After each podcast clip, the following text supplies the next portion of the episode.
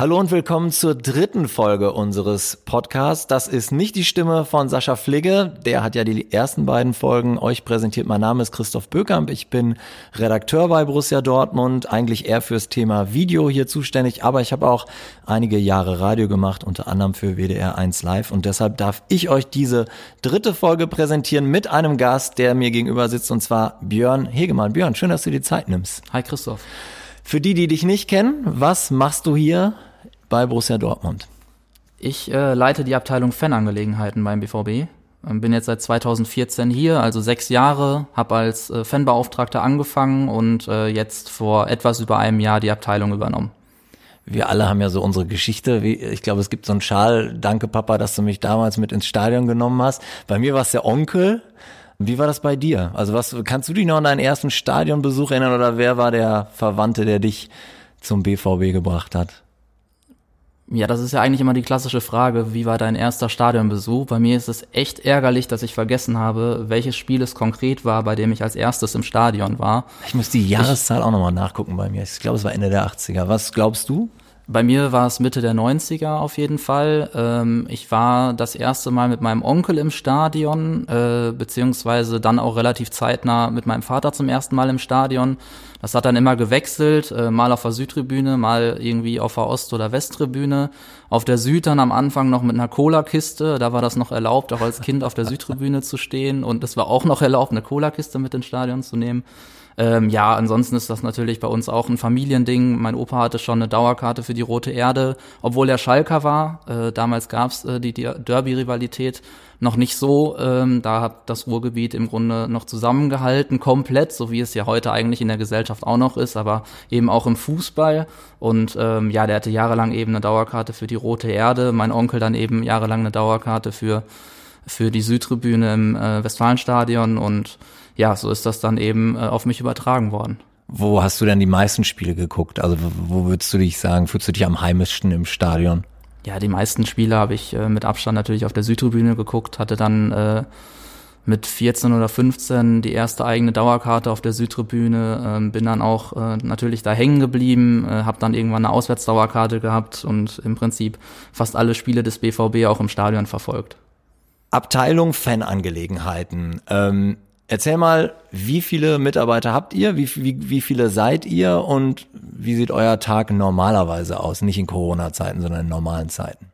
Ja, wir sind äh, mittlerweile mit mir zehn festangestellte Fanbeauftragte äh, in der Abteilung Fanangelegenheiten.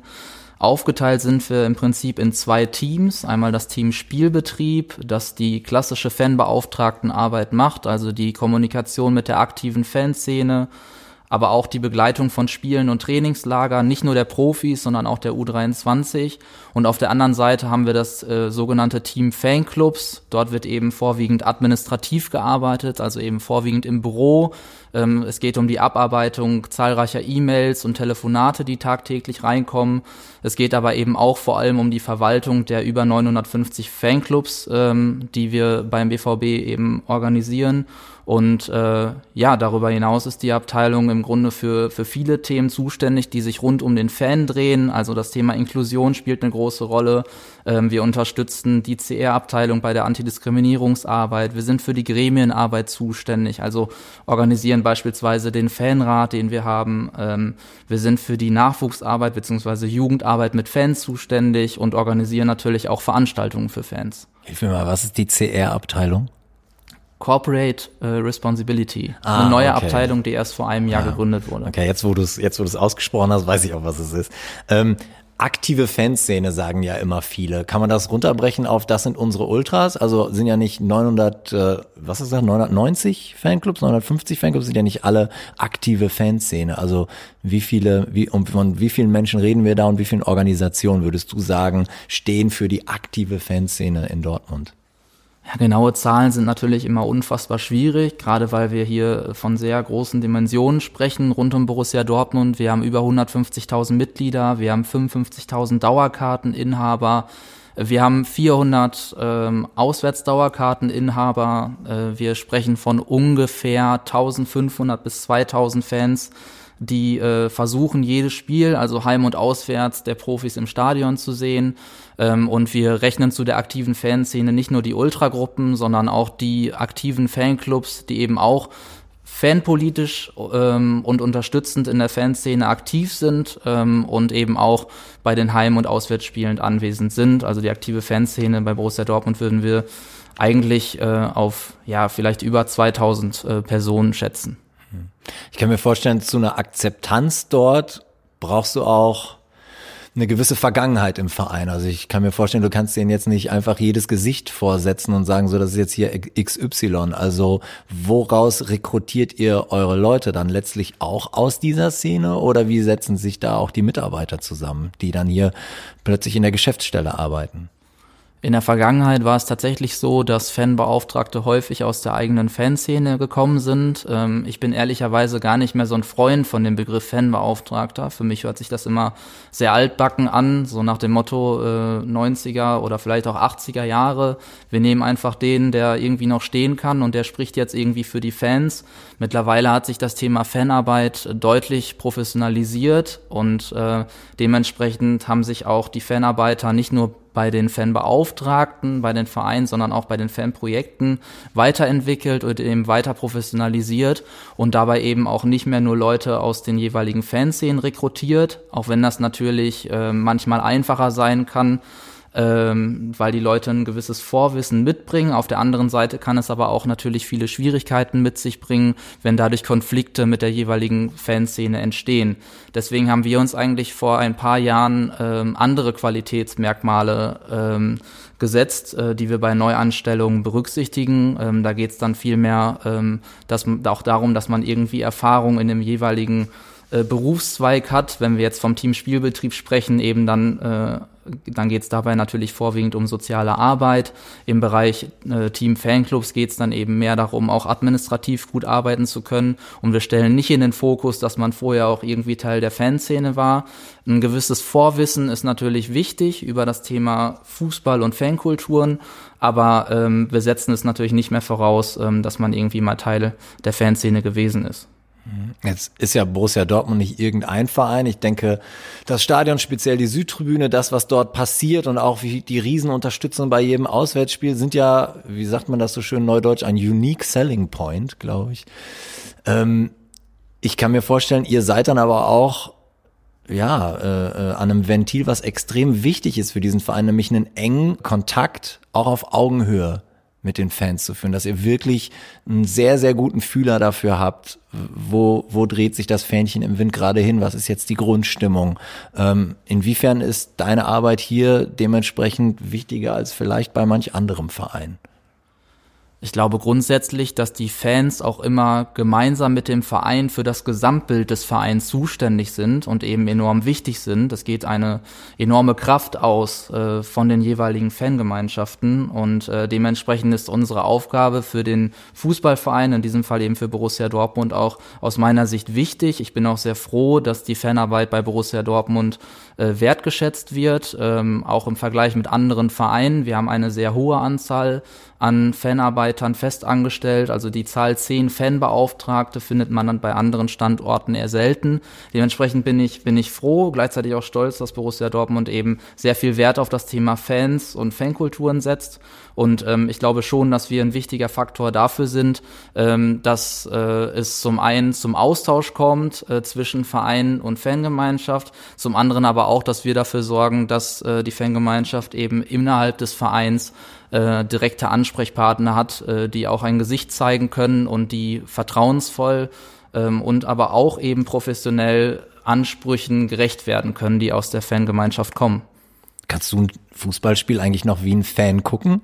Oder bist du dann meistens so unter Strom und hast alle möglichen Dinge im Kopf, ähm, dass du ein Fußballspiel gar nicht mehr so verfolgst wie ein Fan? Es gibt immer das Vorurteil, dass wenn man irgendwie für den äh, eigenen Verein auf einmal arbeitet, dass man dann den Kontakt verliert oder das Fansein verliert. Das kann ich von mir jetzt nicht behaupten. Also ich bin äh, immer noch genauso Fan wie früher auch. Natürlich erlebe ich die Spieltage anders. Ähm, bei Heimspielen ist es glücklicherweise so, dass es für viele Fans, wir hatten über 55.000 Dauerkarteninhaber gesprochen, äh, viele Rituale gibt. Das heißt, es passiert nicht sehr viel, äh, was nicht vorhersehbar gewesen wäre. Das heißt, Heimspiele sind in der Regel für uns, wenn es jetzt nicht gerade ein Risikospiel ist, ähm, deutlich entspannter noch als Auswärtsspiele, wobei jedem Spiel im Prinzip was Neues passieren kann, auch wenn man die Stadien natürlich mittlerweile sehr gut kennt, äh, in denen man spielt. Ja, ich erlebe natürlich dann äh, in erster Linie den Spieltag äh, aus BVB-Mitarbeitersicht und aus Fanbeauftragten-Sicht und äh, konzentriere mich eben dann erst äh, in zweiter Linie äh, auch für das Spiel an sich. Auch da äh, habe ich natürlich äh, Unterschiede, die ich merke ich bei mir selbst emotional. Ähm, wenn wir jetzt irgendwie ein Heimspiel gegen Freiburg haben, habe ich natürlich auch in gewisser Weise eine andere Vorfreude auf den Spieltag, als wenn wir jetzt ein Achtelfinale gegen Paris vor der Brust haben. Mhm. Jetzt seid ihr die Abteilung Fanangelegenheiten und nicht die Fanabteilung. Das sind aber zwei sehr ähnliche Worte. Trenn das mal voneinander. Was ist das eine und was ist das andere? Ja, für uns ist das tatsächlich eine Art Namensproblem. Also die äh, Fanabteilung, die es ja im Grunde schon länger gibt als unsere Abteilung Fanangelegenheiten, die wurde 2004 als Abteilung im EV gegründet ähm, und dort äh, werden im Prinzip 17.000 Fanabteilungsmitglieder ehrenamtlich repräsentiert, beziehungsweise die Fanabteilungsmitglieder können sich selbst auch ehrenamtlich in der Fanabteilung engagieren. Und da haben wir im Prinzip auch schon den größten Unterschied zu unserer Abteilung. Wir sind eben nicht Teil des EVs, sondern wir sind Teil der KGAA, sind also in die Strukturen des Konzerns eingebunden und arbeiten eben zu 100 Prozent hauptamtlich. Mhm. Jetzt muss man sagen, wir sitzen hier in der dritten Etage der Geschäftsstelle. Wir sitzen sowieso immer auf der gleichen Etage. Du bist, glaube ich, bei der Organisation angesiedelt, ne? Genau. aber nur ein paar Türen weiter. Und wenn wir hier so runtergucken, ist nicht viel los auf den Gängen. Es ist äh, eine komische Zeit im Moment, oder? Ja, total seltsam. Also habe ich so auch noch nicht erlebt. Sehr still. Ja, deshalb, also hier wird gerade nicht viel gearbeitet, aber ich kann mir vorstellen, bei euch darf es auch nicht stillstehen. Wo und wie arbeitet ihr jetzt weiter?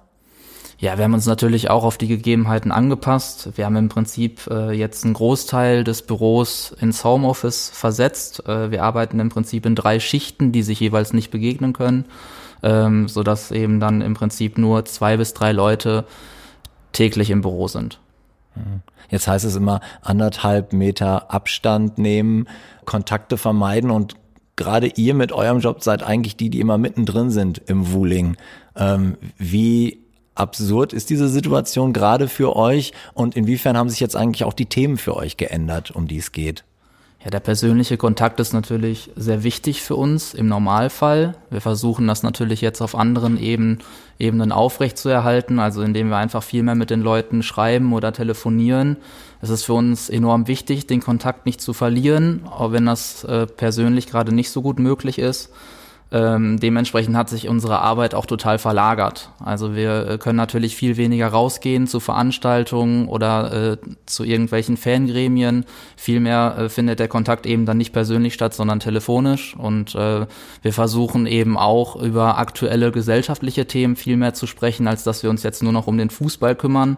Ähm, es hat sich auch in dem Sinne gedreht, dass äh, es jetzt im Moment eher so ist, dass wir die Fans fragen, wie es ihnen geht. Normalerweise ist es eher immer so, dass Leute oder Fans mit Ansprüchen auf uns zukommen oder mit Fragen oder Wünschen, die sie haben. Jetzt ist es eher umgekehrt. Jetzt kommt eher die Frage von uns.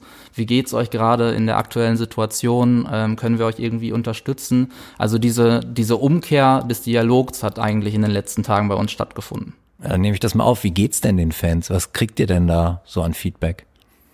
Ich denke, das Hauptfeedback ist, dass ähm, es im Moment in der Gesellschaft und dementsprechend auch bei den Fans gar nicht mehr äh, um den Fußball an sich geht. Ähm, also die Interessen haben sich komplett verlagert äh, vom Fußball an sich auf viel mehr gesellschaftliche Themen. Vielen Leuten geht es natürlich gerade auch viel mehr um ihr privates Dasein äh, in ihrem Berufsleben, aber auch in ihrem Alltag mit ihren Familien. Ähm, dementsprechend stellen wir uns natürlich auch darauf ein und äh, setzen den Fokus nicht irgendwie auf aktuelle Fußballthemen, wenngleich man aber auch in dieser Phase die Stärke der Fußball- und der Fankultur natürlich schon merkt. Man merkt, dass äh, Fußball im Allgemeinen verbindend sein kann. Man merkt, dass viel Solidarität stattfindet unter den Fans, ähm, dass die Fans sich eben nicht nur für die gesellschaftlichen äh, Themen interessieren, sondern sich auch in dem Bereich einsetzen möchten durch Nachbarschaftshilfen und so weiter. Ähm, das Ganze findet ja eben auch nicht nur in Dortmund statt, sondern im Prinzip in fast allen Fanszenen in Deutschland. Und ähm, ja, das ist, das ist so zusammenfassend ähm, den, das Hauptthema, was wir im Moment feststellen, dass, dass sich der Themenfokus eben komplett vom Fußball auf gesellschaftliche Themen verlagert hat.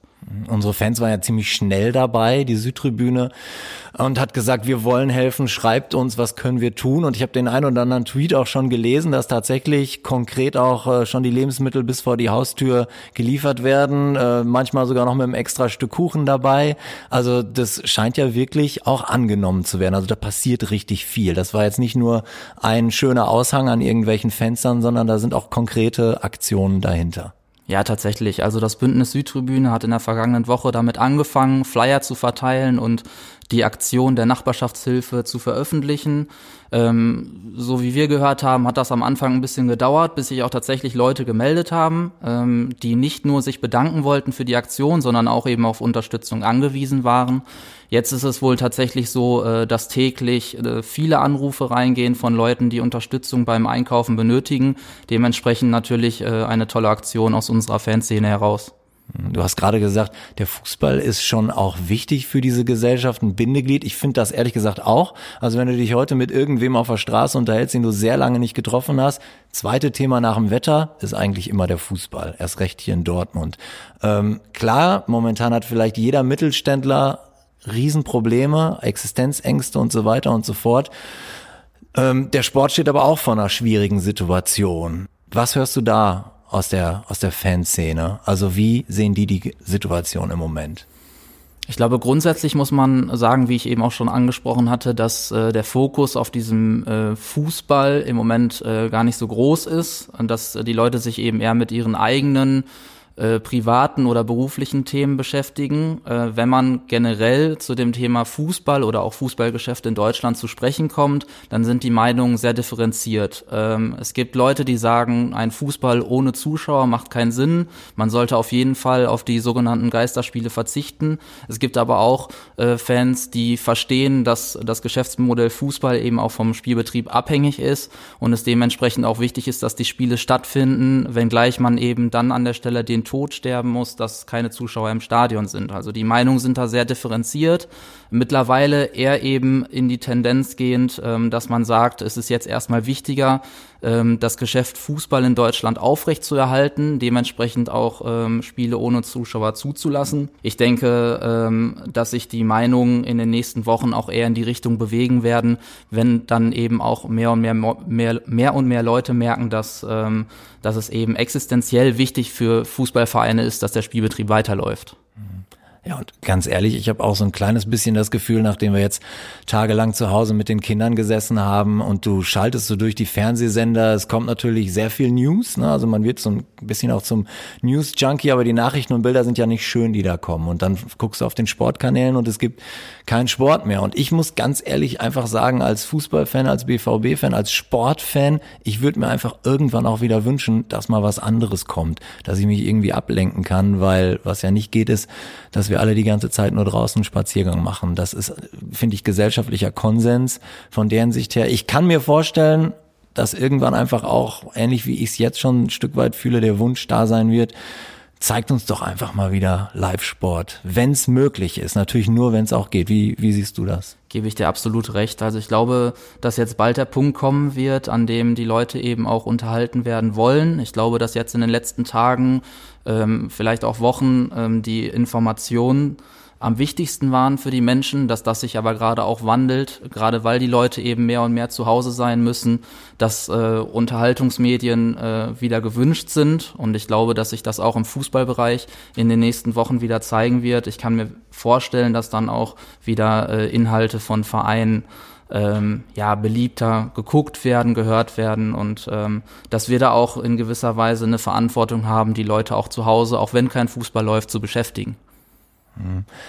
Eine Sache, die es ja auch vom BVB äh, jetzt seit einigen Wochen gibt, ist borussiaverbindet.de und wir hatten den digitalen Spieltag jetzt. Ich muss ganz ehrlich sagen, am Anfang habe ich nicht verstanden, worum es da geht. Äh, Geld für meine Kneipe, für mein Bütchen, obwohl ich nicht rausgehen darf. Du warst ein Teil des Projektteams, die die Idee nicht nur hatte, sondern auch umgesetzt hat. Ähm, ist ja unglaublich gut angekommen. Also stand jetzt 71.854 Euro. Wenn der Podcast ausgestrahlt wird, ist es wahrscheinlich noch viel mehr. Wie glücklich und zufrieden äh, bist du darüber? Ja, also das Ergebnis der Aktion ist natürlich überwältigend. Ich glaube, damit haben wir vorher selber äh, nicht gerechnet. Ich muss am Anfang aber auch direkt sagen, dass ich das Projektteam unterstützt habe. Okay. Vorwiegend die Arbeit äh, aber von den Kollegen äh, des Digitalen, aber auch aus der CR-Abteilung gemacht wurden, äh, wo die Idee auch eben entstanden ist. Ähm, ja, also ich glaube, dass keiner damit gerechnet hat, dass so eine hohe Summe dabei äh, rausspringt. Ich glaube auch, dass es am Anfang relativ schwer war zu vermitteln, was wollen wir eigentlich damit? Ähm, wie kann man denn seine Gastronomie unterstützen, wenn man nicht auf die Straße gehen darf? Ja. Ähm, ich glaube, wir haben es über das Wochenende dann ganz gut hinbekommen, dann doch noch zu erklären oder transparenter zu machen, ähm, wie das dann funktioniert. Ich glaube, dass es auch relativ simpel war, wenn man auf borussiaverbindet.de gegangen ist, ähm, das Ganze zu verstehen. Und man sieht ja auch eben an der Resonanz, äh, dass es viele Leute verstanden haben, worum es ging. Und äh, wir sind natürlich sehr stolz darauf, dass wir äh, die Dortmunder Gastronomie so unterstützen konnten. Ja, und ich meine, du hast äh, gerade vorher schon darüber gesprochen, dass gerade Heimspieltage oft einem gleichen Muster folgen. Also bei mir und meinen Leuten ist das so, wir sind in der Regel vorm Anpfiff im Freibad und äh, trinken da noch unser Bierchen und, und essen noch eine Erbsensuppe. Also die Leute wachsen dir ja auch ein Stück weit ans Herz. Du kennst irgendwann die Gesichter, die auf der anderen Seite vom Tresen oder vom Bierwagen stehen. Und im besten Fall kennst du auch irgendwann die Namen von denen. Von deren Sicht her, äh, mich wundert's nicht, dass da eine Menge zusammengekommen ist, weil wir uns alle auch irgendwie äh, vorstellen können, dass es denen gerade nicht gut geht, wenn sie ihren Laden zuschließen müssen. Und dementsprechend wird's sehr wahrscheinlich auch noch mindestens einen weiteren digitalen Spieltag von uns geben. Also weiter borussiaverbindet.de gucken. Da kommt auf jeden Fall noch was.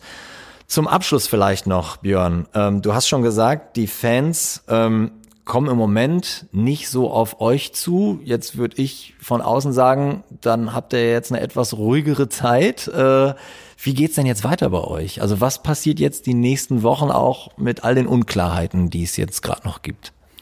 Ja, natürlich ist das wie äh, für alle anderen auch eine Situation, die wir inhaltlich auch so noch nicht hatten. Und dementsprechend haben wir an operativen Aufgaben natürlich im Moment deutlich weniger und versuchen jetzt im Prinzip die Zeit zu nutzen, die wir dadurch mitten in der Saison gewonnen haben, äh, für strategische Themen, äh, die bei uns sich im Laufe der Saison so ansammeln und für die wir eigentlich dann erst beispielsweise in der Sommerpause Zeit haben. Also wir versuchen jetzt eben die gewonnene Zeit genau dafür äh, einzubringen. Gleichzeitig versuchen wir natürlich alle möglichen Projekte, vor allem eben die sozialen Projekte, die derzeit bei Borussia Dortmund stattfinden, als Abteilung mit zu unterstützen. Ähm, wir überlegen uns selbst Formate, wie wir in den nächsten Wochen hoffentlich nicht Monaten ähm, die Fans draußen auch digital erreichen können. Ähm, wie wir weiter den Kontakt mit den Fans halten können, wenn es nicht auf dem persönlichen Wege geht. Also auch für uns ähm, haben, sind da weiterhin noch einige Aufgaben zu lösen und ähm, auch wir versuchen natürlich ähm, unseren Beitrag dazu zu leisten, äh, dass der BVB in dieser Situation auch einen Wert äh, für die Gesellschaft bringen kann und dementsprechend auch seiner gesellschaftlichen Verantwortung äh, bewusst sein kann. Vielen Dank, dass du dir die Zeit genommen hast. Wir sind jetzt nicht die beiden prominentesten Namen hier bei Borussia Dortmund, aber umso schöner, dass wir auch mal die Zeit gekriegt haben, uns zu unterhalten. Ich hoffe, euch hat das, worüber wir uns unterhalten haben, auch geholfen, euch weitergebracht, euch interessiert. Schickt uns gerne eure Kommentare, was ihr davon haltet, was wir hier veranstalten im Podcast und auch sonst, wie Björn gesagt hat, äh, wir wollen wissen, was ihr da draußen denkt im Moment, was euch bewegt. Nutzt die Kanäle, die es gibt, ähm, die sozialen Medien etc. oder kommentiert diesen Podcast und äh, sagt und schreibt uns, äh, was ihr glaubt. Und ja, abonniert den Kanal gerne auch. Eine Sache möchte ich noch erwähnen. Ähm, wir sind als Abteilung natürlich auch weiterhin jederzeit ansprechbar für alle Fans und Fanclubs. Ähm, also ruft uns gerne jederzeit an, schreibt uns eine E-Mail, auch wenn ihr euch einfach nur mal austauschen wollt über die derzeitige Dis äh, Situation. Ähm, wir sind nach wie vor natürlich alle erreichbar. Sehr schön, danke. Schönes Schlusswort. Macht's gut, bis bald.